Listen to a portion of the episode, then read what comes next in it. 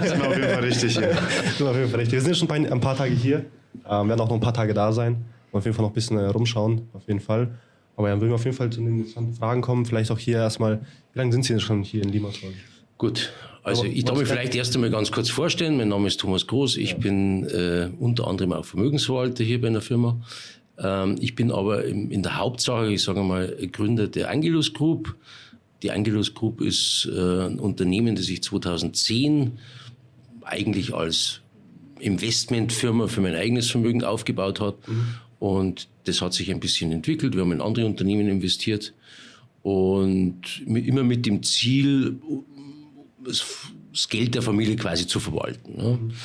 Äh, be bevor ich das gemacht habe, habe ich als Trader gearbeitet bei einigen bekannten, einigen unbekannten Adressen, äh, begonnen ab 1994 und 2010 bin ich da ausgestiegen, weil 2008 haben wir ja die meisten mitbekommen, ja. Lehman-Pleite.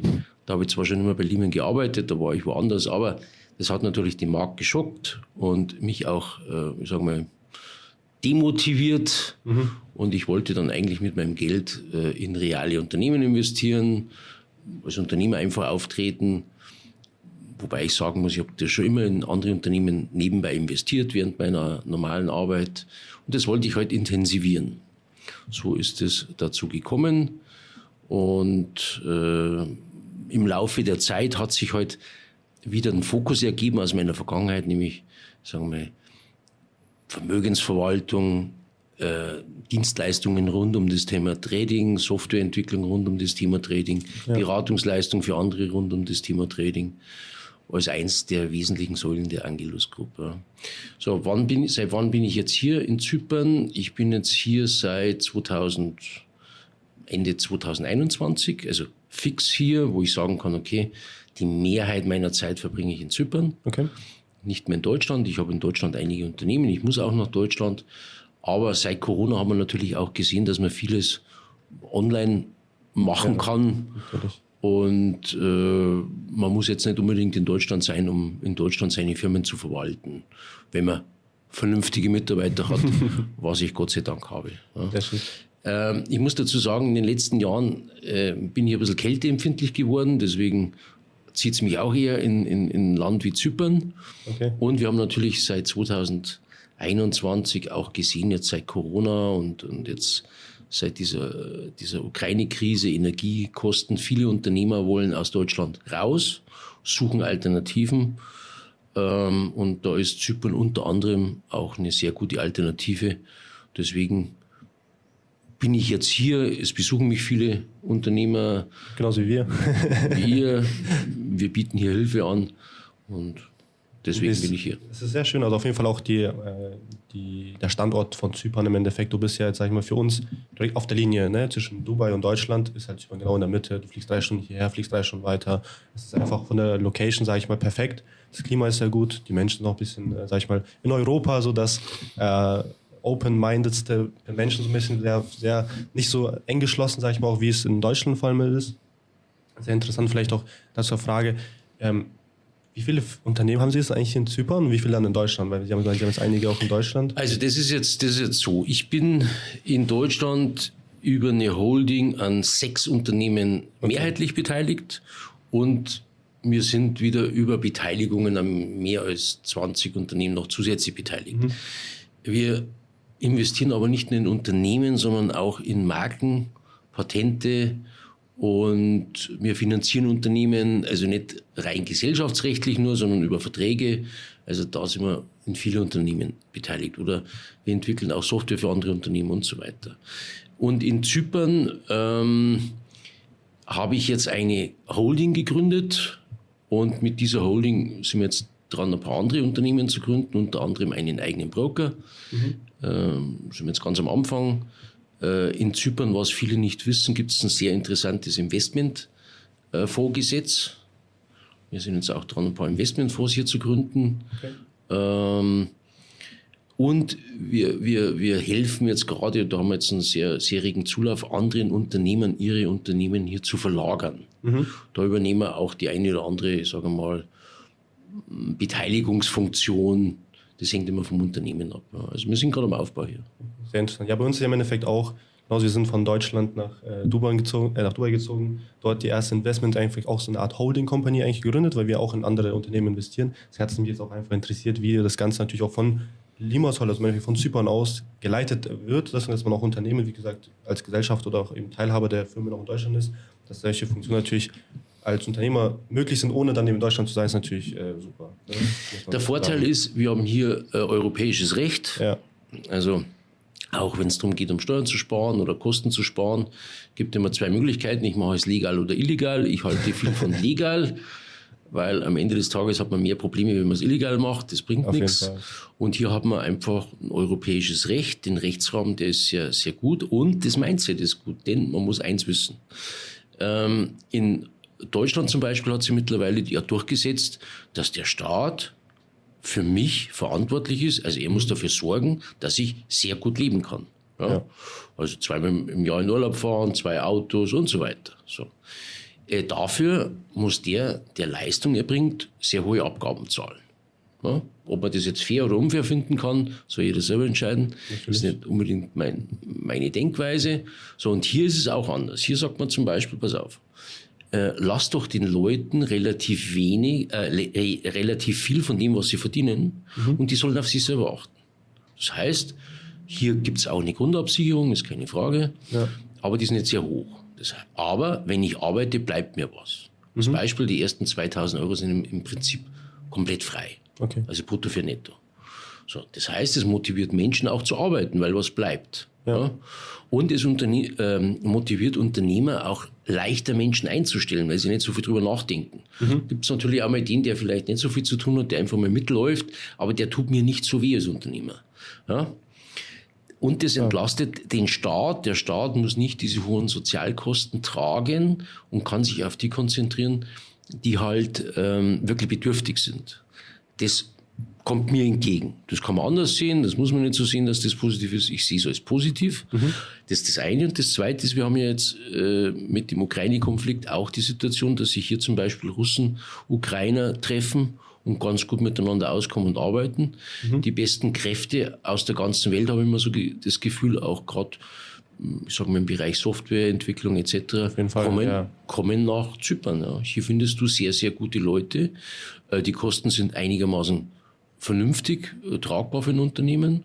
Und äh, ich habe ein Lebensgefühl, das mich eher an Südamerika sag mal, erinnert. Ja.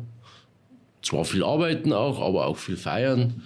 Und äh, die Leute sind nett, freundlich, höflich und leistungs- und serviceorientiert. Das motiviert mich an, an Zypern, muss man ganz ehrlich sagen. Das ist ein sehr interessanter Einblick, vor allem für uns, sage ich mal, Sie sind jetzt ähm, schon einige Jahre im Unternehmertum weiter als wir, aber ich glaube mal, unser Weg oder unser Ziel ist einfach auch genau dasselbe. Eine Holding Company, Investments, Gesellschaftsanteile an verschiedenen Unternehmen, das Ganze zu leiten, mal schauen, dass man auch Leute ähm, natürlich auch einstellt, dann immer schaut natürlich, wie ist das Ganze, wie kann man das global auch regeln, ne? also natürlich jetzt Zypern, Dubai und so weiter. Vielleicht, was haben Sie noch für ähm, geografische Standpunkte, wo Sie noch Ihr Geschäfte... Also ich bin zum Beispiel noch an zwei Unternehmen in London beteiligt, okay. mit einem Partner.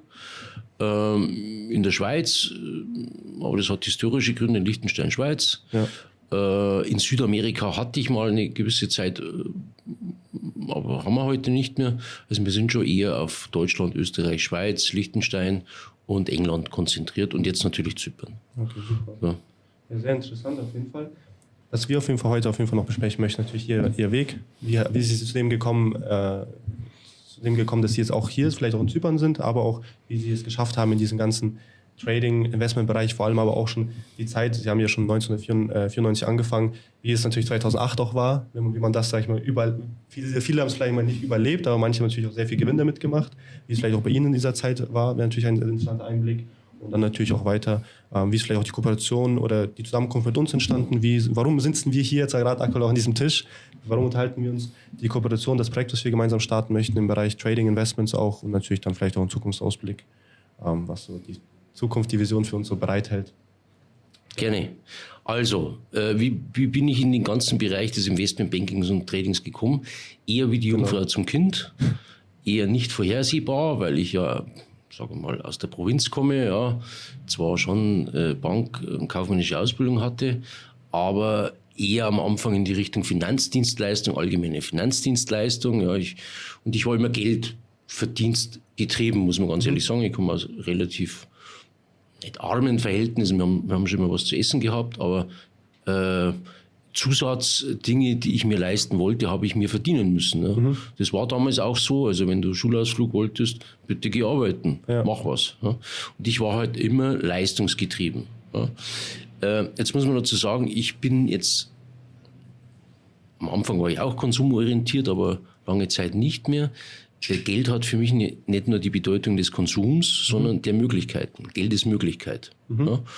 Ich kann mit Geld gute Dinge tun, ich kann es für Blödsinn ausgeben, ja, aber Geld ist immer Möglichkeit. Mhm. Und Geld gibt Freiheit, wenn es einmal im Leben eng wird. Ob es eine Krankheit ist, Möglichkeiten, beste Ärzte zu nehmen, was auch immer. Ja. Also Geld ist immer Möglichkeit, Option. Und so habe ich das immer gesehen.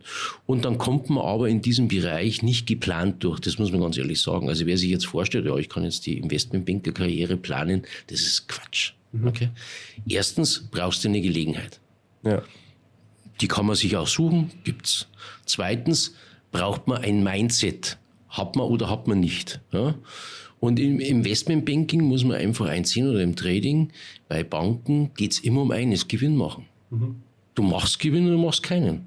Da gibt es keine Ausrede. Also du machst drei Monate keinen Gewinn, egal warum auch immer, weil du krank warst, Durchfall hattest oder was auch immer, es interessiert keinen. Ja. Dann bist du weg. Punkt. So. so. Oder du machst schlechte Ergebnisse oder nur ein bisschen Gewinn, dann bist du halt weg. Und diesen Leistungswillen muss man haben, diesen Überlebensinstinkt. Ja? Den muss man einfach haben. Den hat der eine, der andere nicht. Also mhm. wer sich mit 15 schon wünscht, ins Finanzamt als Beamter zu gehen, hat ihn wahrscheinlich nicht. Okay? So. Und das ist ein Mindset. Das hat mir halt vielleicht der Gott gegeben, ich weiß es nicht. Ja. Ja? Und ich hatte halt immer Chancen, die ich dann versucht habe zu nutzen, habe auch meine Fehler gemacht, aber am Ende des Tages habe ich mehr gut gemacht als wie Fehler. Aber es war jetzt eigentlich mal nicht geplant, dass Sie sagen. Nein, gar nicht. Ne. Es hat eine Trainee-Stelle gegeben bei Diver Capital. Mhm. Und da habe ich mal angefangen und da hat man am Anfang Trockentrading geübt. Man, damals war es mit Computern nicht so stark. Da hat man noch Kursbücher gehabt, da hat man sich seine Aktien ausgesucht, ja. aufgeschrieben, einen Bericht gemacht, eine Order theoretisch gegeben. Am nächsten Tag hast du das Ergebnis gehabt. Guter Trade, schlechter Trade. Dann hast du einen Bericht drüber schreiben müssen. Das war so sechs Monate. Warum hast du das denn gemacht? Und so weiter. so. Und auf dem Papier habe ich dann relativ gut performt. Okay. okay? So, dann kriegst du die nächste Chance, du kriegst Kapital ja, und eine, eine Zielvorgabe. Wie viel solltest du machen? Was ist gut? Was ist sehr gut? Was ist super gut? Aber natürlich auch strenge Regularien. Ja? Und oft ist es wirklich in diesem Bereich so, hältst du dich an diesen strengen Regularien, also da war es damals, kannst keinen Gewinn machen. Machst du Gewinn, und ich sage mal, biegst die Regularien ein bisschen, mhm. äh, ist es in Ordnung. Machst du Verlust und biegst die Regularien, hast ein Problem. Ja. Also, die Kunst war immer, Gewinn zu machen, die Regularien so auszuweiten, wie es halt irgendwie geht, ohne dass du ein Problem kriegst. Ähm, und so zu überleben. Ja. Und äh, du bist in diesem Bereich wie ein Söldner. Das muss man einfach sehen. Ja. Also du wirst angeheuert, wenn du gut bist, wie, wie ein Fußballspieler, sagen wir mal, in einer guten Zeit. Ja. Ah, der schießt Tore, der ist super, was kostet der? Den brauchen wir jetzt. Ja. Und dann wirst du dann angeheuert. Und wenn du keine Tore mehr schießt oder wenn du eine Knieverletzung hast, bist du weg. Ja. Und dieses Glück muss man halt haben und man, man muss halt dann den Eigenantrieb haben, Weiterbildung, Know-how. Man muss verstehen, wie die Märkte funktionieren. Als Beispiel, wenn ich, wenn ich euch jetzt frage und sage, okay, Beispiel, Amerika, senkt morgen die Zinsen, die Zinsen um 3%, die FED, mhm. aus welchen Gründen immer, und China erhöht sie um 3. Was passiert? Bitcoin geht hoch. Aber ihr müsst erklären können, als guter Trader, was passiert in den einzelnen Segmenten. Denn es geht immer um Liquiditätsmanagement, Liquiditätsverschiebung weltweit und immer um Antizipation. Das heißt, was, wenn das passiert, was genau. wird Schritt A, also wie so Domino Genau. Steineffekt. Ja? Und das musst du halt im Kopf haben. Ja? Und die Trader, die meinen, sie können traden oder sind gute Trader, die sich aber nur an irgendeiner Strategie festhalten und sich für sonst nichts interessieren, also auch makroökonomisch, werden irgendwann stark verlieren, weil jede Strategie nur in, immer in einem gewissen Marktumfeld funktioniert. Mhm. Und wenn sie nicht erkennen, dass sich das Marktumfeld ändert, dann werden sie auch nicht erkennen, dass sie ihre Strategie ändern müssen. Das ist einfach zwangsläufig und ein guter Trader, Investmentbank, es gibt auch schlechte, die trotzdem viel Geld verdienen, weil sie halt sagen wir, andere Dinge machen, ja, äh, wird immer nur überleben, wenn er das kann. Wenn er flexibel ist, wenn er in Zeiten, wo es passt, seiner, seiner Linie auch folgt, wenn er sehr konsequent ist, wenn er sich einfach als Profi empfindet. Ja. Und du musst wissen, du musst über deine persönlichen Linien gehen. Also es spielt keine Rolle, ob du krank bist, ob du, ob es dir schlecht geht, ob du daheim Probleme hast. Du musst deinen Job machen. Machst du deinen Job nicht, hast du ein Problem. Aber Sie waren dann eher, sag ich mal, Sie haben ja in den namhaften Unternehmen, sag ich mal jetzt hier auch hatten wir auch Media, äh, Midas Trading House, Dava Capital, wir waren dann auch bei Lehman Brothers. War im Endeffekt dann eher so eine Anstellposition. Also im Endeffekt, sie haben das Geld der Bank äh, gehandelt und haben damit im Endeffekt Gewinn erwischt. Heißt im Endeffekt, es war Fremdkapital. Also es gibt immer zwei, zwei Möglichkeiten in dem Bereich. Du handelst das Geld der Bank ja. oder du handelst das Geld der Kunden, entweder ja. innerhalb der Bank oder du wirst ausgeliehen. Okay. Für ein Fonds für ein Fondsmanagement, was auch immer. Ja. Also das heißt jetzt nicht, wenn du sagst, okay, du hast jetzt einen Vertrag mit MF Global zum Beispiel, dass du für MF Global arbeitest, mhm. sondern du arbeitest halt dann für ein Fondsmanagement XY, okay. weil die halt für vermögende Kunden drei Fonds aufgelegt haben. Mhm. Ja. Interessiert dich aber auch nicht. Was interessiert dich? Gewinn. Kapital, Technik, was darfst du, was darfst du nicht? Wie gut ist die Technik? Wie viel ja. Kapital hast du? Was darfst du, was darfst du nicht? Und wie viel musst du für diesen ganzen Support zahlen? Denn eins musst du natürlich immer vorstellen. Äh, wenn du jetzt sagst, okay, ich habe 50 Millionen, ich habe die, die Handelsarbeitsplätze ja, mit Software, mit allem drum und dran, dann hat das früher sehr viel Geld gekostet. Dann ist, ist der äh, Arbeitgeber hergegangen und gesagt, okay, das kriegst du jetzt alles, okay, wir berechnen dir aber einen Zins pro Monat von X okay. und für den Arbeitsplatz Y. So, okay, wie viel hättest du gern Vorschuss? Okay, je mehr Vorschuss, desto weniger Gewinn. So, und so ist das gelaufen. So. Klar, bist jetzt nicht pleite gegangen oder hast, ich sag mal, deine ja, Sachen zahlen können. Natürlich. Aber am besten hast du verdient, wenn du, ich sage mal, mit relativ wenig Support ausgekommen bist, ähm, relativ wenig Vorschuss brauchtest und relativ viel Gewinn gemacht hast. Das ist der Job. Das ist Dschungel, Hardcore. So, und der eine, wie gesagt, schafft es halt oder schafft es halt nicht. Ja, ist schon so ein bisschen wie Wall Street. Ähm, heute hat sich das aber, das muss man jetzt dazu sagen, alles wahnsinnig geändert. Das war bis, bis Lehman-Pleite und ein bisschen danach. Jetzt hat sich das alles stark geändert, weil wir natürlich auch stark Software getrieben sind. Also das heißt, diese Entscheidungsfreiheit, die ich noch hatte, okay, gehe ich jetzt 50 Millionen long oder short oder in irgendwas oder was mache ich denn heute überhaupt, mhm. die gibt es heute nicht mehr so stark. Okay, das ist alles ziemlich reglementiert, weil natürlich die Aufsicht auch ganz stark ähm, Regularien erlassen hat, die, ich sage mal, im ersten Blick für, für Anleger Sinn machen, aber im zweiten Blick eigentlich keinen Sinn machen. Ja? Weil sie, ähm, wenn es Verlustserien gibt, die Verluste erhöhen und wenn es Gewinnserien gibt, die Gewinne nicht zustande kommen lassen. Ja? Weil du viel reporten musst, weil du Strategien darlegen musst, weil, weil, weil und du kannst nicht kurzfristig agieren. Das ist halt das Problem heute. Das hatten Sie es auch schon gerade angesprochen, Lehman Brothers, haben Sie auch äh, selber ja eine Zeit lang dort gearbeitet. Aber war das eigentlich dann auch alles äh, von Deutschland aus oder waren Sie, sag ich mal, auch an der Wall Street? No, ich, war auch, ich war auch in London viel, ja. Okay. Waren Sie an der Wall Street?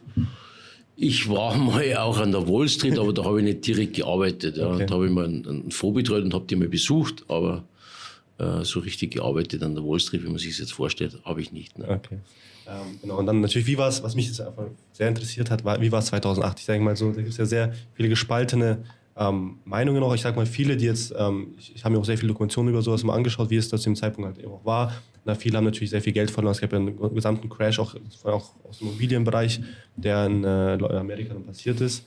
Ähm, viele haben aber auch natürlich auch einen Gewinn damit gemacht. Natürlich. Die sind halt natürlich dann da damit sehr, sehr gut rausgekommen. Wie war es vielleicht, wenn ich fragen darf, für Sie? Ja gut, ähm, man muss erst einmal das System verstehen. Okay? Ja.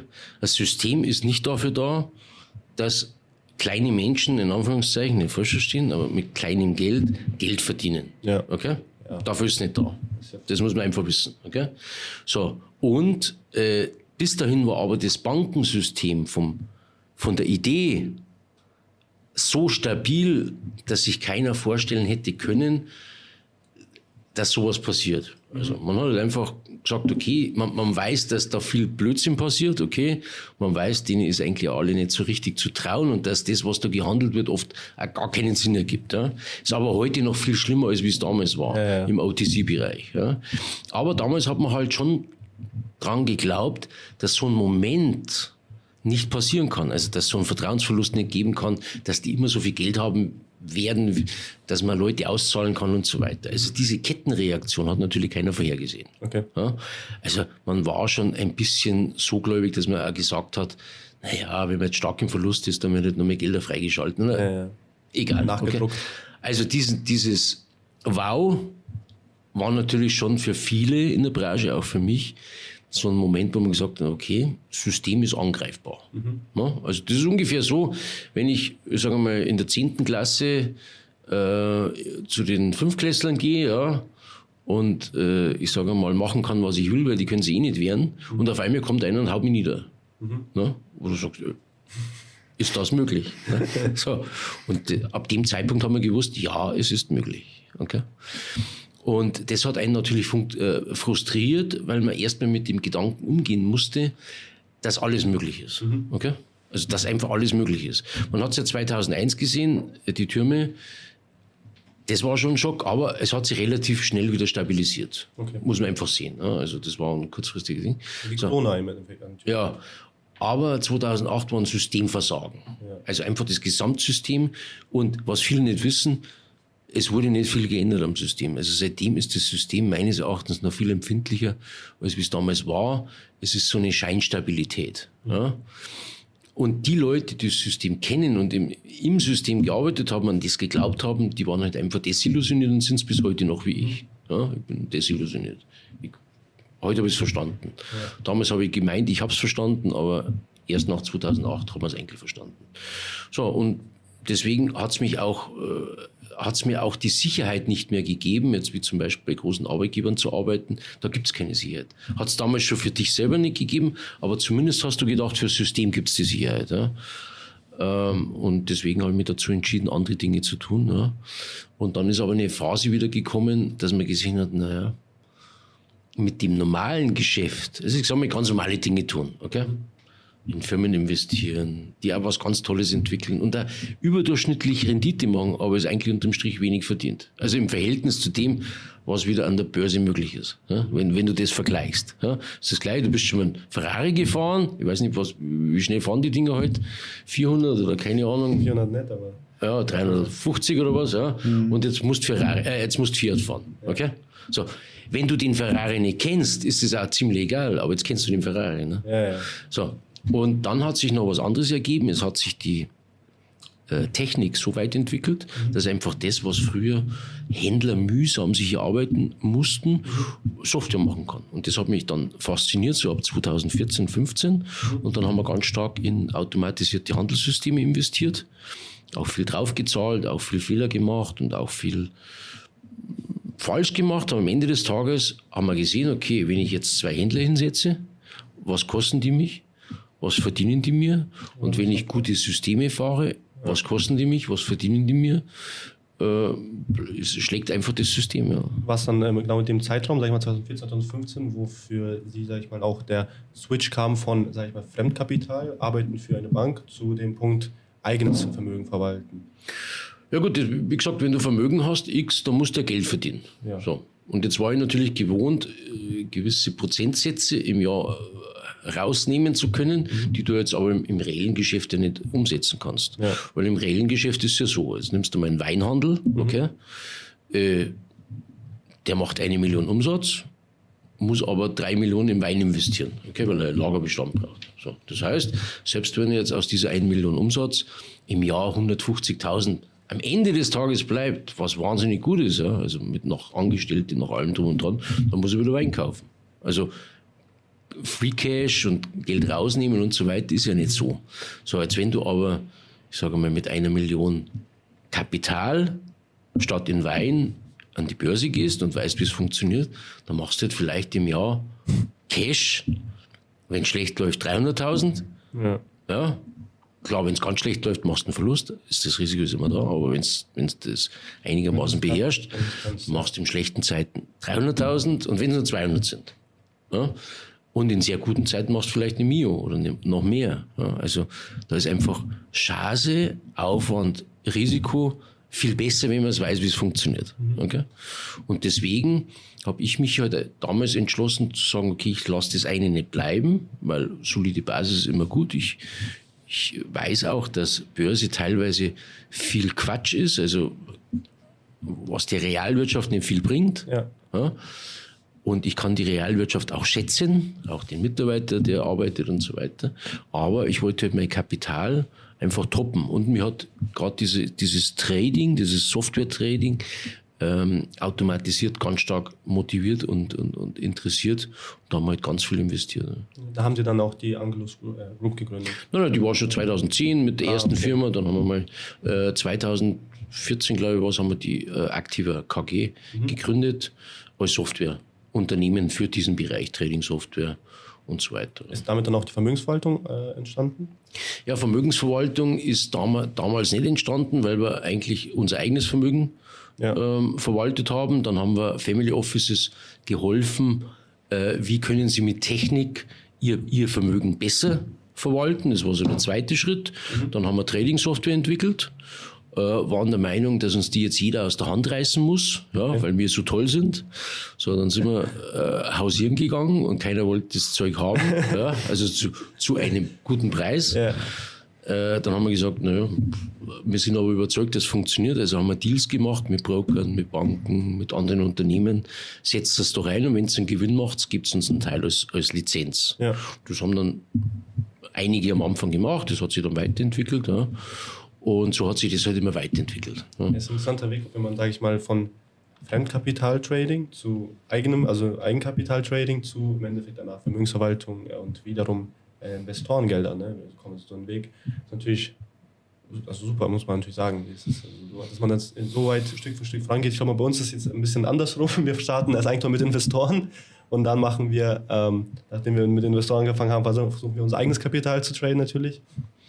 Aber ist natürlich Gut, wo, wobei das, glaube ich, jetzt nicht unbedingt einen Unterschied macht. Ja. ja. Man muss halt einfach sehen, was, was bin ich in der Lage, Eigenkapital zu bilden mhm. ja, und was bin ich in der Lage, Investoren zu motivieren in einer kurzen Zeit. Also da habe ich natürlich immer eine höhere, äh, ein höheres Potenzial, aber ich muss erstens teilen. Zweitens bin ich natürlich auch, ähm, sagen wir mal, erklärungspflichtig, wenn es schief geht. Aber auch wenn es gut geht, bin ich immer erklärungspflichtig, habe eine höhere Verantwortung, ist auch das, das, das Geld von anderen Menschen, habe gegebenenfalls Aufsichtspflichten, gesetzlich, immer von der Struktur ab. So, hat beides Vor- und Nachteile. Aber ich würde jetzt nicht sagen, dass das negativ ist, wenn man, wenn man Geld oder wenn man mit Investoren motiviert, ist ja nicht negativ. Ja. Ja. So. Das Wichtigste ist in diesem Bereich einfach den Leuten nicht irgendwas zu, nichts vorzumachen, ja, okay? sondern einfach mit offenen Karten zu spielen und zu sagen, okay, das sind die Risiken, das sind die Chancen, nimm das Geld, was du äh, dir leisten kannst, ja, und werd nicht gierig, okay?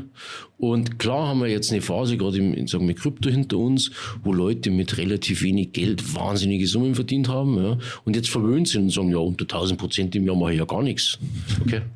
So haben irgendwie 5000 Euro und sagen, ja, und 1000 Prozent, ja, hast du keine 1000 Prozent. Ja. Und die sicher bitte. Und wenn du, ja, so. Das hatten wir das Endeffekt auch. Wir hatten natürlich eine, eine Möglichkeit, mit einem äh, guten Trader zusammenzuarbeiten. Der hat halt dann immer seinen 1% am Tag verdient. Und sollte den Leuten halt sagen, schaut mal, wir haben jetzt, äh, also der hat jetzt aufgehört, sollte jetzt eine Person hast, die jetzt 0,3% am Tag verdient, sagen die, ja, ist ja voll wenig. 0,3% am Tag, dann kriegst du sowas. Ja, ich gebe jedem ein Konto mit 10.000, soll man 0,3% am Tag irgendwie produzieren. Ja. So. Ich schenke es ihm dann, die 0,3 Prozent. Die schafft er aber nicht kontinuierlich. Ja, das ist ja das. Ja, das sind die wenigsten. Nee, man muss da schon realistisch sein und genau. in, im, im, im, äh, wenn man sagt, gute Trader, schlechte Trader. So. Wenn das Grundmindset passt, mhm. hat, haben viele Menschen das Potenzial, gute Trader zu sein. Das Zweite ist aber, ich brauche die Konzentration. Also da spielen viele Dinge dazu wie Familie. Ja. Habe ich kranke Kinder zu Hause, ich kann mich nicht konzentrieren. Habe ich gerade vielleicht Stress mit meiner Frau, ich kann mich nicht konzentrieren. Äh, baue ich gerade ein Haus, sollten Trader nie tun, Haus bauen. Ja. Der hat nie Zeit zum Traden, der hat nur, nur Probleme. Ja. Am besten, der beste Trader ist, keine Frau, keine Kinder, kein Haus, nur Büro, kleine Wohnung, äh, nichts Großartiges besitzen, wo er sich drum kümmern muss. Das ist wirklich so. so. Dann kann er sich konzentrieren. Ob das Leben dann lebenswert ist am, am Ende des Tages lange Zeit, ist wie bei so einem Fußballspieler, wie ich es immer vergleiche, das kannst du halt eine gewisse Zeit machen. Okay? Ja. So. Ähm, und dann ist beim guten Trader halt einfach wichtig, er braucht ein Mindset, das er sehr schnell ändern können muss, weil sich die Märkte verändern. Ja? Und die meisten verlieren ja am Ende, weil sie, weil sie Systeme haben, die sind jetzt drei Jahre gut gelaufen, ja, haben es konsequent gemacht, super, und jetzt meint sie sind Gott ich bin Gott. Ich bin der göttliche Trader. So. Und jetzt ändert sich einfach der Markt, aus welchem Grund immer Krieg, Zins wird angepasst, Corona. irgendwas passiert, Corona, so. Auf einmal funktioniert das System nicht mehr. Aber sie sind dann nicht in der Lage, das zu erkennen, mhm. sondern sie sind nicht konsequent sagen, naja, das ist einfach schlechte Phase, kommt schon wieder so. Ja. Und dann verspielen sie in der Regel mehr am Ende, als wie sie gewonnen haben vorher. Und das ist halt das Problem. Und ich muss halt äh, eine Art des Denkens entwickeln, die objektiv ist. Also ich muss als Trader mir alles vorstellen können. Ja? Ich muss mir auch vorstellen können, dass morgen ein Einhorn an mir vorbeifliegt. Das ist einfach theoretisch möglich, okay? Nicht ziemlich wahrscheinlich, aber es ist möglich, okay? Es ist möglich, dass übermorgen äh, ich sage mal, Atombomben auf Berlin, Berlin hageln. Ja. Es ist möglich, äh, dass über übermorgen ein Vulkan in der Eifel ausbricht. Das ist alles möglich. Ich muss das alles zumindest einmal als Möglichkeit akzeptieren. So unabhängig muss ich sein. Ja. Und die meisten Menschen sind das aber nicht, weil sie natürlich aus ihrem Lebensalltag sagen, das darf nicht so sein. Mhm. Okay? Also es, ich, ich, will das nicht. An, an sowas will ich gar nicht denken. Ja? Dass sowas passieren könnte. Und in dem Moment, wenn du dieses Mindset hast, kannst du schon nicht reden. Ja? Es gibt auch äh, Menschen, die wollen nur positiv sein, kannst du nicht reden, weil du bist immer long. Also du ja. kaufst immer, weil alles positiv ist. Es gibt Menschen, die sind depressiv, kannst du nicht reden. Der ist immer short, weil der Markt scheiße ist. Bei dem ist immer alles scheiße. So. Funktioniert nicht. Okay? Also du brauchst ein relativ unabhängiges Denken von einem so mal, erhöhten Ausgangspunkt. Ja? ja? Du musst es neutral sehen. Es darf dich auch nicht betreffen. Also beispielsweise, wenn die Türme in New York äh, zusammenbrechen, ist es menschlich eine Tragödie, aber es darf dich als Trader überhaupt nicht betreffen. Mhm. Ja, okay? Muss dir egal sein. Es ist traurig, aber als Job musst du einfach sehen, was passiert jetzt als nächstes. Genau. Welche Aktien werden steigen, welche, Aktien werden fallen, was werden die Regierungen tun und so weiter. Ja? Wenn übermorgen, ich sage mal, Atombombe auf Berlin eine kleine fliegt, dann darf dich das nicht betreffen. Also emotional. Ja. ja?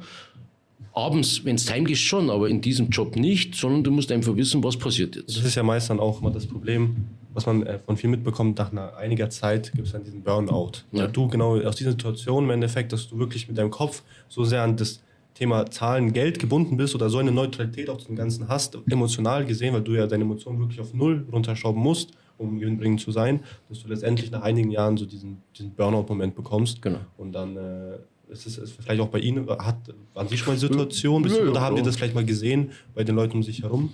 Ja, man, man muss schon sehen, dass in dieser ganzen Branche natürlich damals, oh, ich kann es nicht mehr so beurteilen, weil ich jetzt nicht mehr so tief drin bin, ich mache eh andere Sachen. Ja. Aber früher war es natürlich schon, dass viel getrunken wurde. Mhm. Ähm, einige haben Drogen genommen, ne, damit man das übersteht. Ja. Das waren aber die, die am Schluss auch immer am Ende verloren haben, weil du kannst mhm. mit Drogen nicht arbeiten. Du ja. kannst vielleicht mit Whisky arbeiten, aber mit Drogen nicht. Das ist nicht möglich, weil du das Objektive verlierst. Ja. Weil du gefühlsgetrieben bist. Das funktioniert nicht. Ja.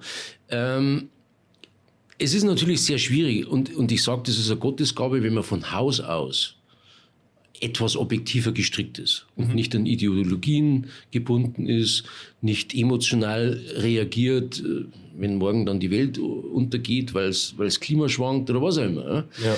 Äh, sondern man muss das neutral nehmen. Natürlich sagen dann die Menschen, ja, du bist da ganz schön kalt oder so, das, ist ja traurig alles, ja. es, es ist alles klar. Es ist halt dein Job. Ja. Das ist halt der Job. Dass dich das am Ende natürlich schon zu einem ähm, Burnout bringt, wenn du nur permanent arbeitest, nur so denkst, ist klar. Ist mir auch passiert, deswegen habe ich aufgehört. Okay. Ähm, aber das Schöne ist ja heute, und das muss ich wieder sagen, mit Software muss dir das ja nicht passieren. Mhm. Ja? Weil du hast verschiedenste Handelsstrategien, Du hast verschiedenste Möglichkeiten. Du musst ja nur noch den Markt einschätzen können. Die Strategie selber, also das Aufpassen, wann einsteigt, wann ausstieg, macht ja die Software. Mhm. Du musst ja nur noch erkennen, in welcher Marktphase welche Software. Dazu haben wir zum Beispiel KI entwickelt, ja. die das erkennt immer besser. Und du musst halt einfach das Risiko über, überwachen und sagen, okay, die Risikolevel wollen wir nicht übersteigen. Ja. Äh, da gehen wir wieder, da gehen wir lieber einen Schritt zurück oder was auch immer. Man muss gucken, dass die, dass die Technik funktioniert. Aber dieses vom Bildschirm jetzt, ja, im ja. Finger, ja, und äh, nicht aufs Klo gehen wollen oder was auch immer, ja. Oder du hast eine offene Position über Nacht und kannst nicht schlafen oder so. Das musst du ja nicht mehr haben. Ja. Ja. So. Ähm, aber du brauchst einfach ein breites Wissen über den Markt. Ja. Du musst natürlich auch wissen, wie die Broker funktionieren, wer sind Freunde, wer, wer sind Feinde, wie funktioniert das System, wer verdient, wenn du verlierst und so weiter und so fort. Welche Lots kannst du bei diesem Broker noch handeln? was kann man so und so handeln, was kann man so und so nicht mehr handeln. Das ist einfach das Know-how, das du brauchst. Ja? Genau. Und das Mindset, das Unabhängige brauchst du immer im Geschäft. Also in jedem bin ich überzeugt, weil jemand, der nicht objektiv denken kann und sich äh, von Angst oder Gier äh, treiben lässt, ja, wird immer schlechte Entscheidungen am Ende des Tages führen. Und ob das jetzt beim Handel ist oder in jedem normalen Geschäft, in eurem Geschäft, ihr müsst realistische, vernünftige Entscheidungen treffen. Das ist euer Haupt, eure Hauptaufgabe als Unternehmer. Ja? Mhm. Und wenn ihr voreingenommen seid, könnt ihr das nicht. Wenn ihr bekifft seid, könnt ihr das nicht. Wenn ihr ständig besoffen seid, könnt ihr das nicht oder was auch immer. Ja? Und wenn ihr sonst nur Probleme habt, links und rechts in eurem Leben, könnt ihr das ja auch nicht. Natürlich. Also, ist immer so. Ja? Und das ist Professionalität. Und viele Menschen haben die und einige wollen nicht Unternehmer sein oder große Gelder verdienen, aber sind halt nicht professionell, weil sie mit ihrem sonstigen Zeug im Leben so beschäftigt sind, dass sie das halt nicht hinkriegen. Ne? Ja. Wir sind jetzt gerade auch schon äh, auf die Strategien äh, einmal gekommen. Vielleicht wollen wir das Thema auch weiter fortführen. Mhm. Ähm, wir haben jetzt auch ein gemeinsames Projekt gestartet. Ähm, das Ganze über Ice Markets jetzt. Jetzt haben wir auch Strategien von Ihnen äh, ähm, an, also an die Hand bekommen, sage mhm. ich mal, mit denen wir jetzt gemeinsam arbeiten möchten. Wir haben unseren Teil der Aufgabe. Ähm, und genau, vielleicht können wir da ein paar, ein paar Punkte mal zu sagen. Dazu die erste Frage. Ähm, wir sind ja jetzt, haben in der Vergangenheit mit RoboForex beispielsweise gearbeitet. Mit RoboForex haben wir gearbeitet, ähm, einfach weil auch viele Produkte über RoboForex laufen. Ich glaube, ein noch marketingtechnisch ein sehr großer Broker, der auch hier, glaube ich, auch aus Limassol kommt, der hier auch einen Standort hat. Ähm, warum jetzt, sage ich mal, der Switch zu Ice Market? Ja gut, man muss, man muss ein paar Dinge beachten. Das, was ihr gemacht habt, äh, war, ihr habt einen guten Händler gehabt genau. und der hat bei RoboForex sein Konto gehabt ja. und ihr habt quasi äh, oder der hat die Möglichkeit gegeben, dass man über Signale sein Konto, seine Trades kopieren konnte in einem gewissen Verhältnis. Vom ja, Prinzip ungefähr, ja. so ungefähr. So. Jetzt habe ich zwei Probleme in dem Bereich. Äh, funktioniert die Strategie immer? Mhm. So, und selbst wenn sie immer funktioniert, beim Copy Trading habe ich natürlich immer ein technisches Risiko. Mhm. Weil wenn einfach die Software nicht richtig funktioniert, ja. dann kann. Vielleicht nicht übernommen wird. Oder, oder, oder, oder ich sage mal, der macht die Lotzahl, äh, berechnet er nicht richtig, dann sind Konten in Gefahr. Okay? Mhm. Das kann gut gehen, das kann schlecht gehen. Ja. So. Jetzt gibt es das zweite Problem ist, wenn ich nur eine Strategie habe, so wie ihr es mir äh, erzählt habt, wie zum Beispiel eine DAX-Strategie, und habe immer mehr Investorengelder, mhm. okay, ähm, da muss ich immer größere Lots fahren. Ja?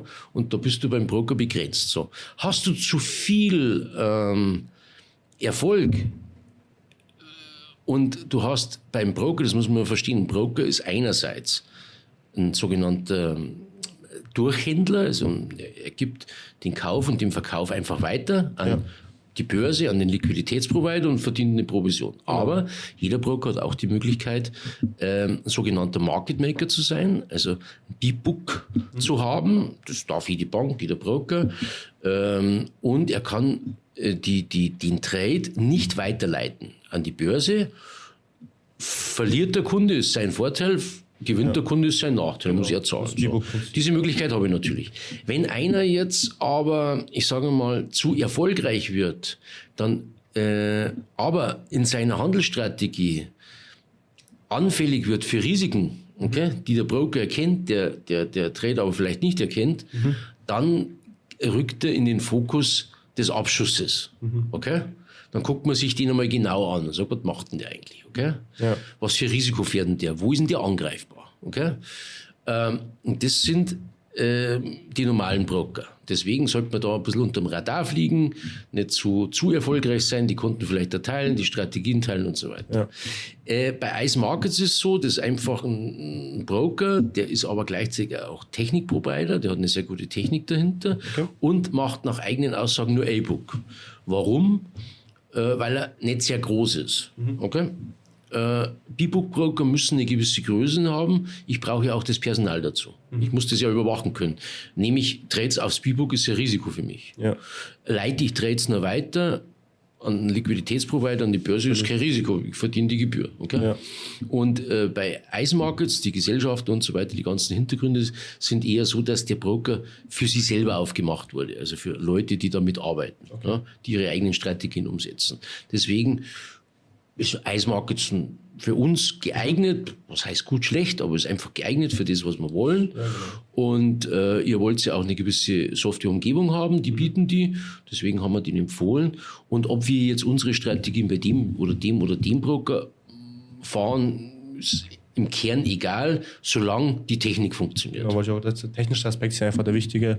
Ähm, so, wir haben ja hier ein bisschen, sag ich mal, eine andere Struktur. Es geht, handelt sich jetzt nicht äh, wieder eins zu eins an Copy Trading, sondern es ist im Endeffekt ihr PAM-Account sozusagen. Also im Endeffekt wird das Geld von den Investoren in einen Account gelegt und dieser Account wird dann im Endeffekt gehandelt. Das hat natürlich dann den Vorteil, wenn ich jetzt auch selber ähm, das Ganze mal erläutern kann, ähm, dass im Endeffekt nur ein Trade im Endeffekt entsteht. Es wird nicht, äh, es stehen nicht tausende Kopien von dem, von dem genau. Recht, sondern es steht immer nur ein Trade. Die, Lot, äh, die Lotzahl wird natürlich erhöht, aber auch, wie wir schon gesehen haben, der technische Space halt der, dass viele sagen, haben das Risiko, dass wenn alle Gelder in einen Account fließen, dass die Person, die diesen Account verwaltet, vielleicht auch die Gelder der Investor rausnehmen könnte zum Beispiel. So wie ich es auch hier bei Eismark jetzt auch ähm, bestätigt, oder wie es auch da geschrieben ist, technischer, die, der, der, der, der den Account, also den größten Account im Endeffekt hält, kann ja gar keine Gelder rausholen, bevor die ja, Investorengelder ja, ausgezahlt wurden. Also man muss, man muss das PEM-Kontosystem, da gibt es verschiedene Systeme innerhalb des PEM-Kontosystems, man muss das so sehen. Der Broker bietet für seine Kunden mhm. äh, eine Möglichkeit an einer speziellen Kontoführung. Okay? Ja. Ähm, wir können jetzt zum Beispiel ein sogenanntes äh, PEM-Konto beim Broker be beantragen mit der Beschreibung der Handelsstrategie, das ist bei uns automatisiert, macht Software. Ja. So, und mit der Beschreibung der Gebühren und, und, und, und Gewinnbeteiligung. Okay? In der Regel wird auch nur was verdient, wenn Gewinne gemacht werden. Kriegt der Softwareanbieter wie wir Geld. Ne? Ja. Ähm, und jetzt macht eigentlich die auch aufsichtsrechtlich äh, die Haftung und das alles macht der Broker. Also der braucht die Lizenz, der hat die, die, die Haftung dafür und seine Aufgabe ist wie ein Treuhänder, das umzusetzen und auch die Gelder aufzuteilen. Also wir selber oder der, der, der, der äh, PEM-Konto auflegt, hat nie die Möglichkeit, auf Geld zuzugreifen. Das macht immer der Broker, gemäß der Vereinbarung. Mhm. Also das PEM-Konto wird mit einem Setting aufgesetzt, der Investor äh, beteiligt sich an diesem Konto mit dem Setting, stimmt ihm zu, innerhalb des Brokerkontos und dann wird es quasi ins, äh, vom Broker selber umgesetzt. Also der Softwareanbieter wie wir hat keine Möglichkeit, da irgendwas selber zu machen. Ja. Das ist technisch nicht möglich. Ja. Wäre auch aufsichtsrechtlich nicht, nicht, nicht zulässig. Ja. Und äh, der Vorteil, wie man schon sagt, ist, ich habe diese ganze Kopiererei technisch nicht. Mhm. Äh, ich habe diese Aufteilung der, Gewinn, der Gewinnverteilung durch den Broker, der guckt drauf. Wenn er einen Fehler macht, haftet er drauf, äh, dafür. Ja. Und ähm, es ist halt einfach wie ein kleiner interner Fonds des Brokers. Ja. Ja, vom System her. Hat Vorteile, hat Nachteile. Copy Trading hätte auch Vorteile. Das, was wir halt beim Copy Trading halt immer wieder sehen, ist die technische Problematik, weil du findest kein Copy-Trade-System auch inside eines Brokers, das immer hundertprozentig sauber arbeitet. Die Probleme gibt's und wenn es nur 5% Probleme sind, dann hast du halt, wenn es richtig schlecht läuft, für den einzelnen ähm, Investor, Investor echt ein Problem. Auf jeden Fall wichtig, dass wir äh, einfach mal technisch das Ganze zu erläutern, wie, warum der, der Switch auch einmal ist, wie wir das Ganze jetzt auch hier mit Ice Markets regeln. Ich will nochmal ähm, auf die Strategien vielleicht einzeln eingehen. Wir hatten jetzt in ähm, den letzten sechs Wochen, wir sind jetzt auch in der Testphase mit echtem Geld, also davor hatten wir auch äh, Backtests, alles mögliche auch weiter gesehen. Jetzt haben wir natürlich auch eigenes Geld ähm, investiert, um das Ganze einmal zu testen, sind jetzt aktuell auch bei einem sehr guten Prozentsatz gekommen. Ich glaube sogar die sicherste Strategie, ähm, der Balance Boost war eine Ethereum, also eine äh, Krypto-Strategie, hat jetzt auch natürlich mit dem Bitcoin-Run in der letzten Woche natürlich gut mitgezogen, haben wir über 20, über 22 Prozent Gewinn erwirtschaftet und ähm, auch die anderen Strategien, äh, vor allem Forex. Ne? Vor allem Forex. Also man muss, man muss halt immer sehen, was sind denn Handelsstrategien, okay? Ich meine, äh, im, im, äh, in dem Bereich, wo wir uns jetzt momentan bewegen, ist CFD-Trading ja, oder könnte jetzt auch Krypto-Live-Trading machen, mhm. habe ich immer die Möglichkeit, auf steigende und auf fallende Kurse zu gehen. Ja. also im, im, klassischen Aktienbereich war es immer so, ich kaufe eine Aktie, wenn ich meine, die steigt. Dann muss ich warten, bis sie gestiegen ist. Punkt verkaufe ich sie wieder. So, hier kann ich auf steigende oder fallende Kurse und auch mit einem gewissen Hebel, das heißt, der Einsatz meines Kapitals kann ich vervielfachen, weil mir der Broker einen gewissen Kredit gibt. Ja? Ähm, und ich kann sehr kurzfristig mit hohen Hebeln starke Gewinne, theoretisch auch starke Verluste fahren. So. Und jetzt habe ich immer die Möglichkeit, also ich habe beim Traden nur zwei Alternativen. Ich kaufe oder ich verkaufe. Mhm. Also ich muss die Entscheidung immer fällen, wenn ich Aktion mache, kaufe ich oder verkaufe. Ja. So, jetzt kann ich einfach sagen, okay, ich bin ein guter Trader, mache so, DAX kaufe ich jetzt. Okay? Wie viel mache ich heute? Ach, gehen wir hohes Risiko. Heute ist ein guter Tag, ich fühle mich gut. Ja. Ach, gehen wir hohes Risiko, es wird schon werden. So. Das ist die eine Möglichkeit. Ja. Oder ich habe eine Strategie, bei der ich halt nach einem Chartmuster gehe, nach irgendwelchen Rahmenbedingungen, wo diese Strategie dann wie ein, wie ein nach Programmiersprache, wie ein Programm umgesetzt wird. Wenn das passiert, machen wir das. Wenn das passiert, machen wir das. Wenn das passiert, machen wir das. Wenn das passiert, machen wir das. Mhm. Und das kannst du jetzt einer Software vorgeben ja. äh, und die setzt es um. Und Trading ist immer äh, eine Frage der Wahrscheinlichkeitsrechnung. Also wie wahrscheinlich ist, dass ich mit meiner Prognose richtig liege. Also wenn ich 100 Käufe und Verkäufe mache, wie viel habe ich gewonnen, wie viel habe ich verloren. So, habe ich mehr als wie 50 Prozent gewonnen und weniger als 50 Prozent verloren, bin ich schon mal gut. So, habe ich zum Beispiel eine Trefferquote von 60, 70, 80 Prozent, bin ich sehr gut. Und dann ist halt die Frage, äh, mache ich meine Einsätze auch, also meine Trades immer gleich kontinuierlich, mhm. ja? nicht nach Lust und Laune. So, dann gewinne ich am Ende. Ja? Und jetzt gibt es natürlich noch Feinheiten, dass man sagt, okay, ich kombiniere Produkte. Also ich kann jetzt zum Beispiel sagen, ich kombiniere eine Strategie Bitcoin. Äh, wenn Bitcoin steigt, dann fällt Gold, als ja, Beispiel. Ja. Oder wenn der DAX steigt, dann fällt äh, Pfund, Pfund Dollar. Ja. Wie auch immer, ich kann es kombinieren nach logischen Sequenzen. Genau. So, und das ist Handelsstrategie.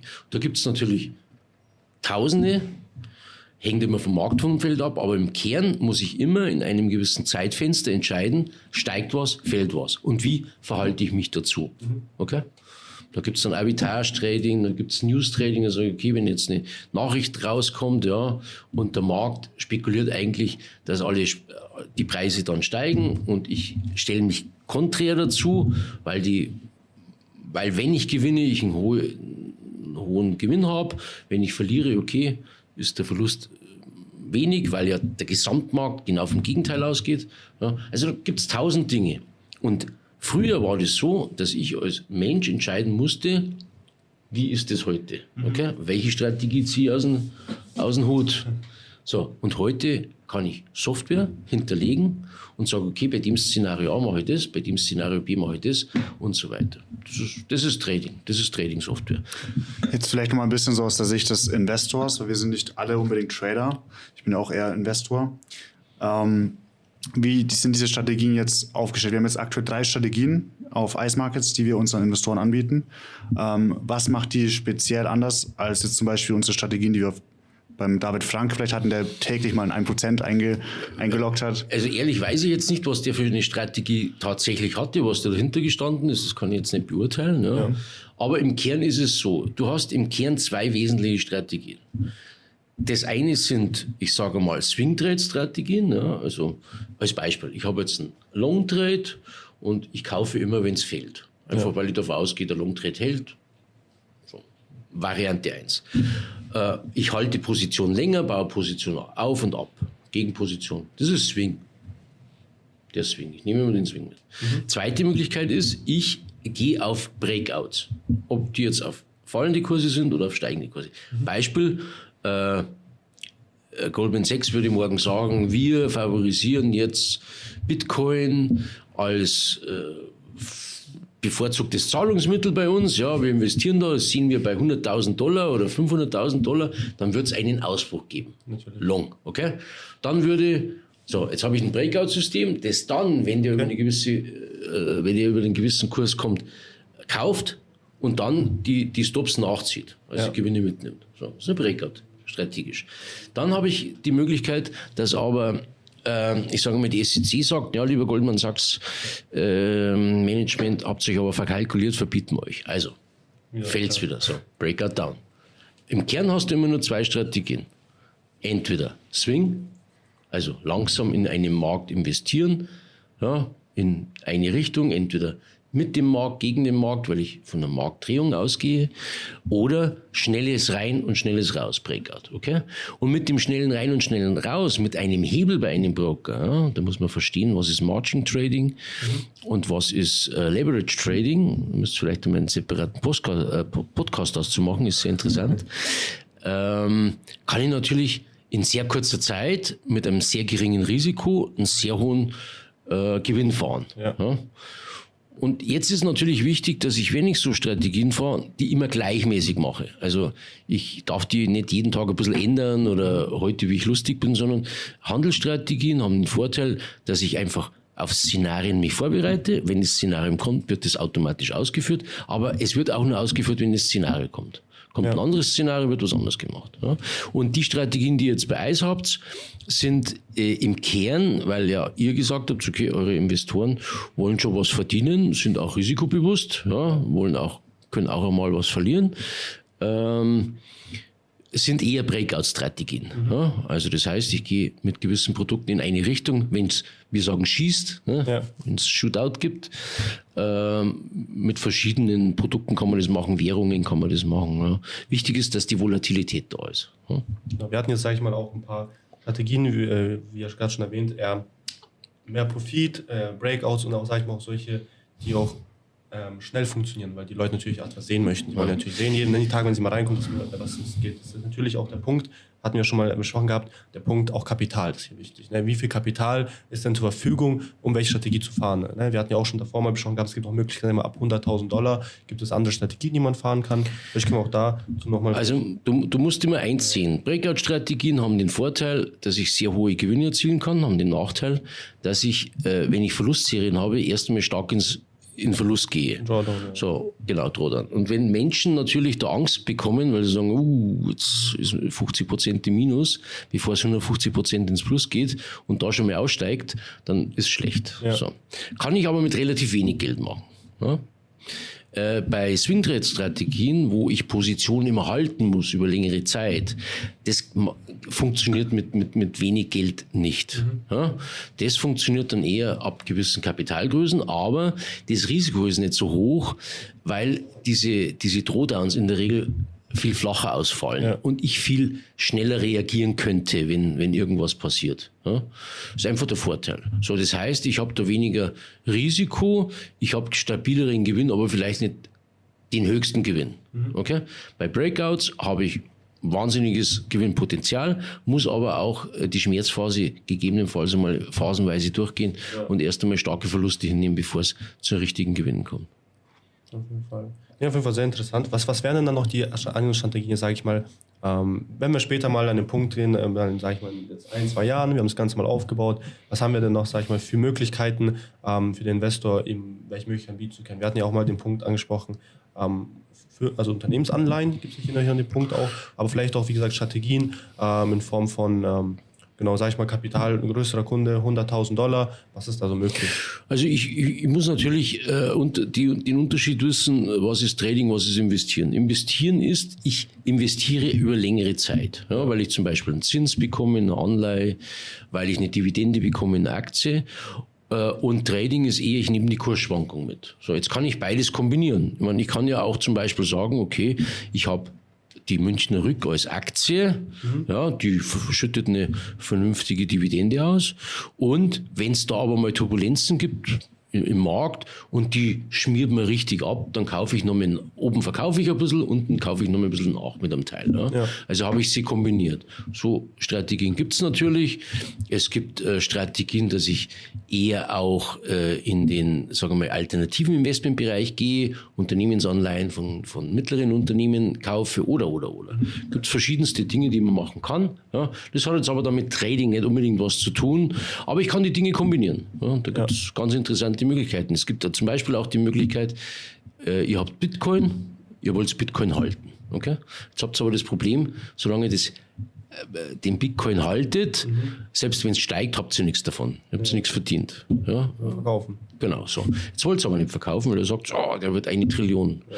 So, jetzt kann man den Bitcoin hernehmen als Margin beim Broker und kann zum Beispiel immer äh, gegen den Markt. Also der wird zwar langsam vielleicht steigen, aber er fällt ja auch wieder. Und ich mache ein reines Short Trading.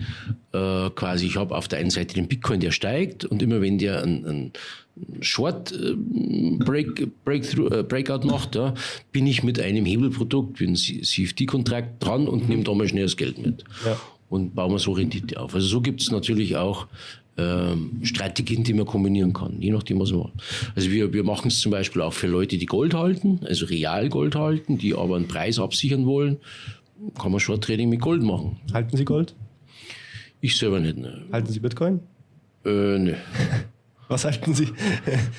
Unternehmen. Also, Unternehmens, Unternehmen. weil die bringen mir jedes Monat Geld jedes Jahr. Ja. Äh, Gold bringt kein, bringt kein Rendite. Ja. Also ich halte von Gold sehr wenig, ja.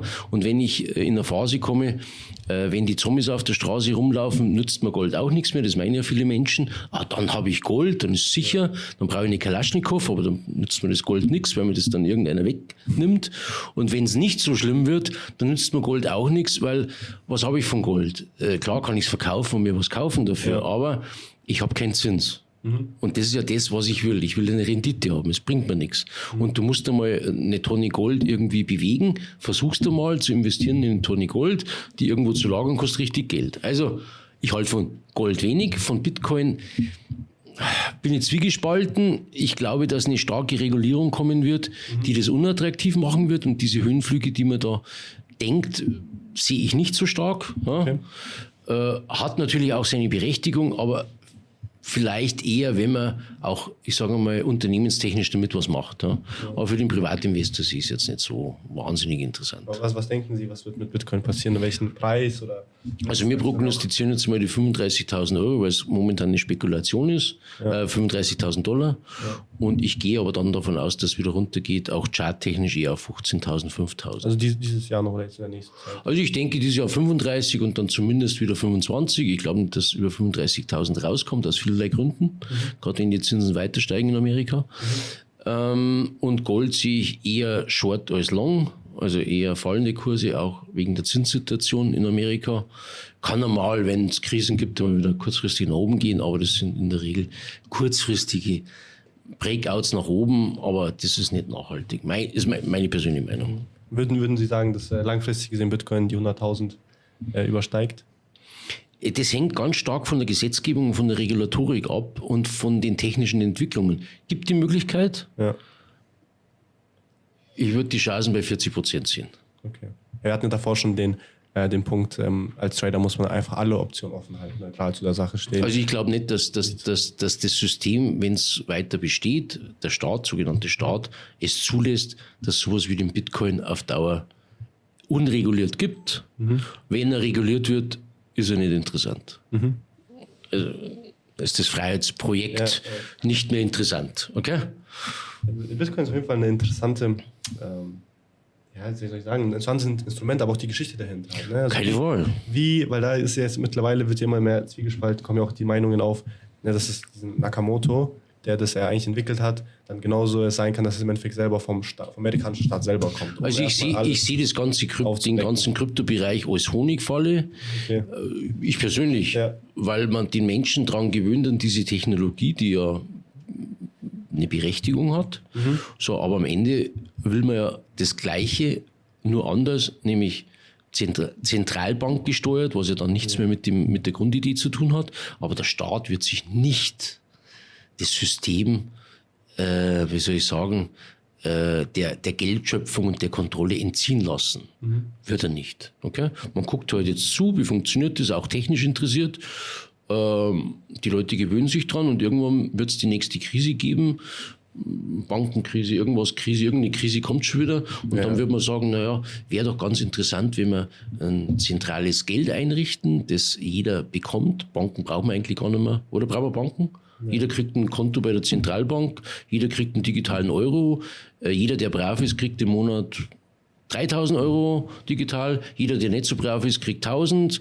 Unternehmen, die äh, gut investieren, kriegen einen digitalen Euro-Kredit. Die nicht gut investieren, kriegen keinen.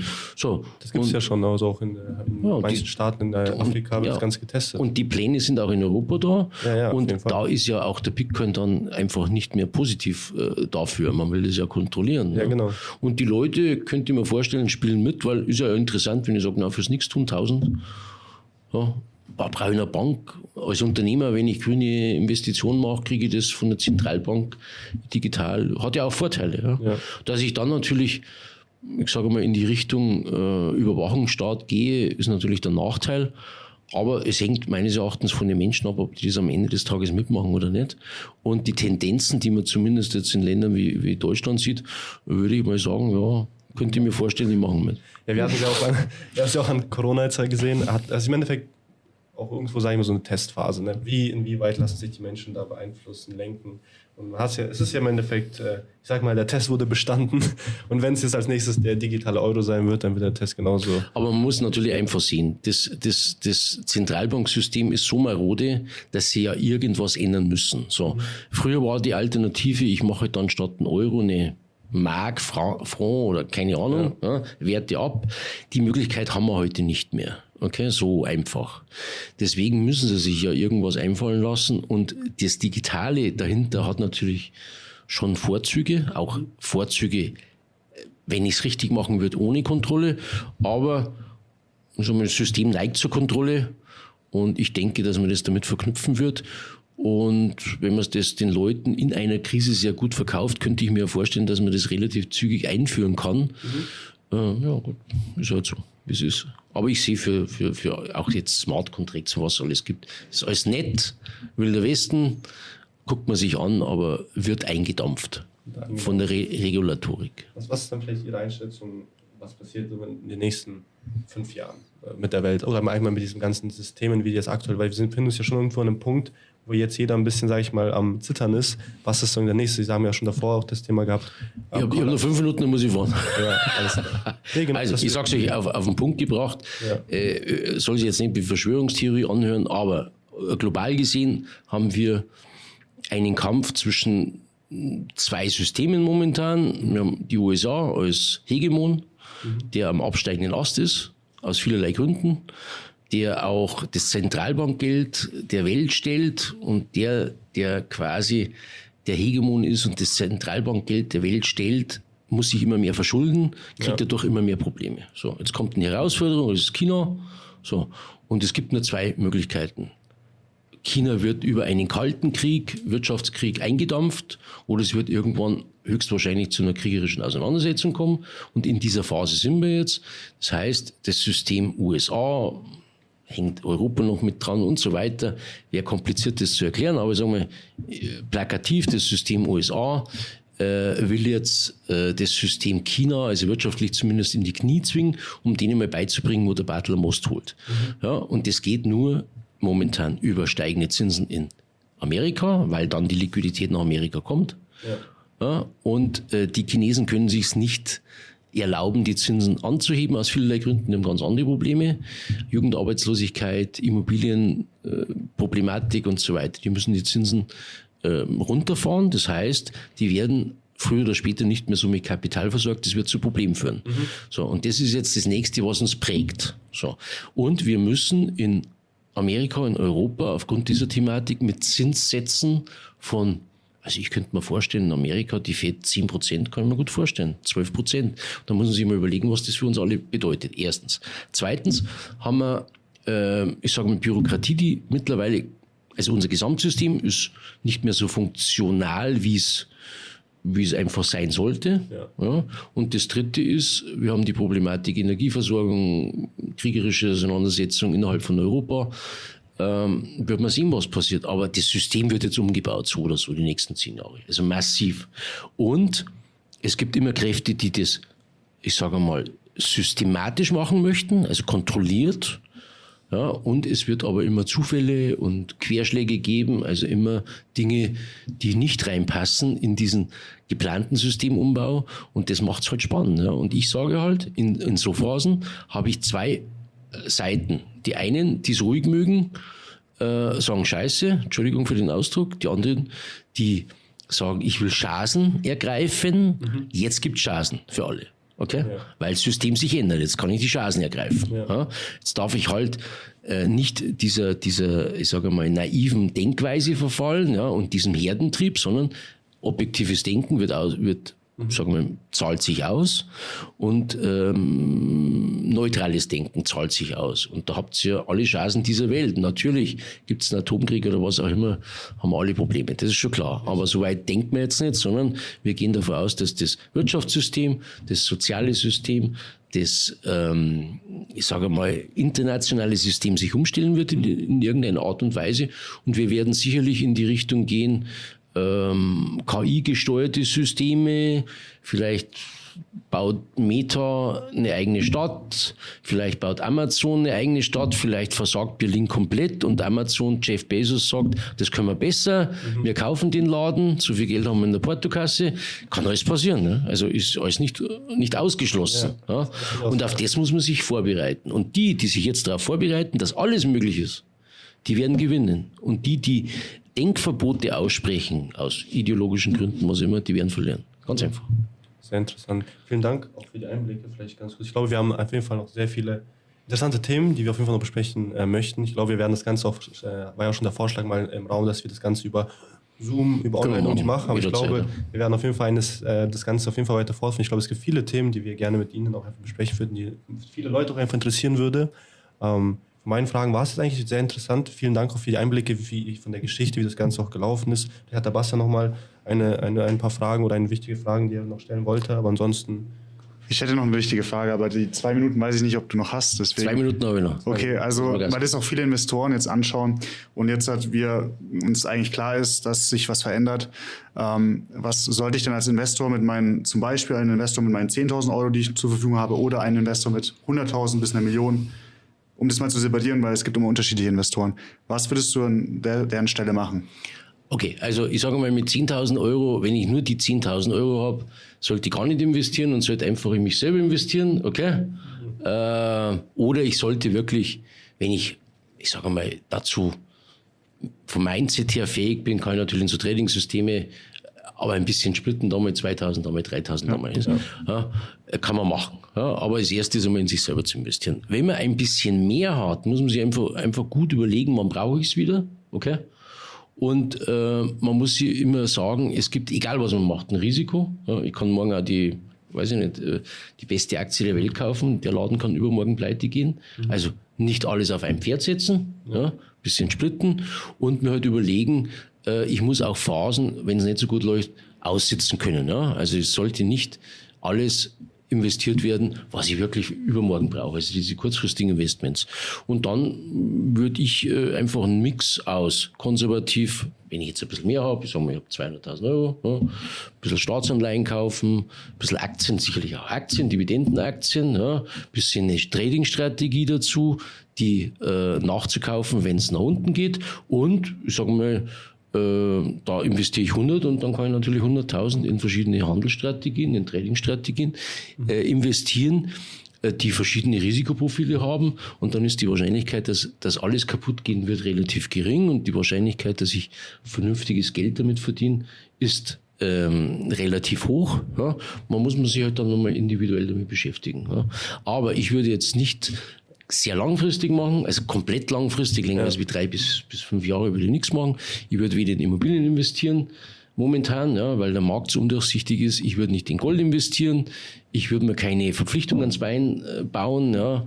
Ähm, ins eigene Unternehmen, da kann man sich verpflichten, wenn man die Kraft hat, das auch mhm. durchzustehen. Aber reines passives Investment würde ich relativ liquide halten. Mhm. Alles klar. Vielen Dank. Thomas. Okay, danke dir. Ich hoffe, das hat was gebracht. Das Fall. war sehr viel guter Input. Okay, okay, also bedanke ich mich auch und wünsche euch noch einen schönen Aufenthalt in Zypern.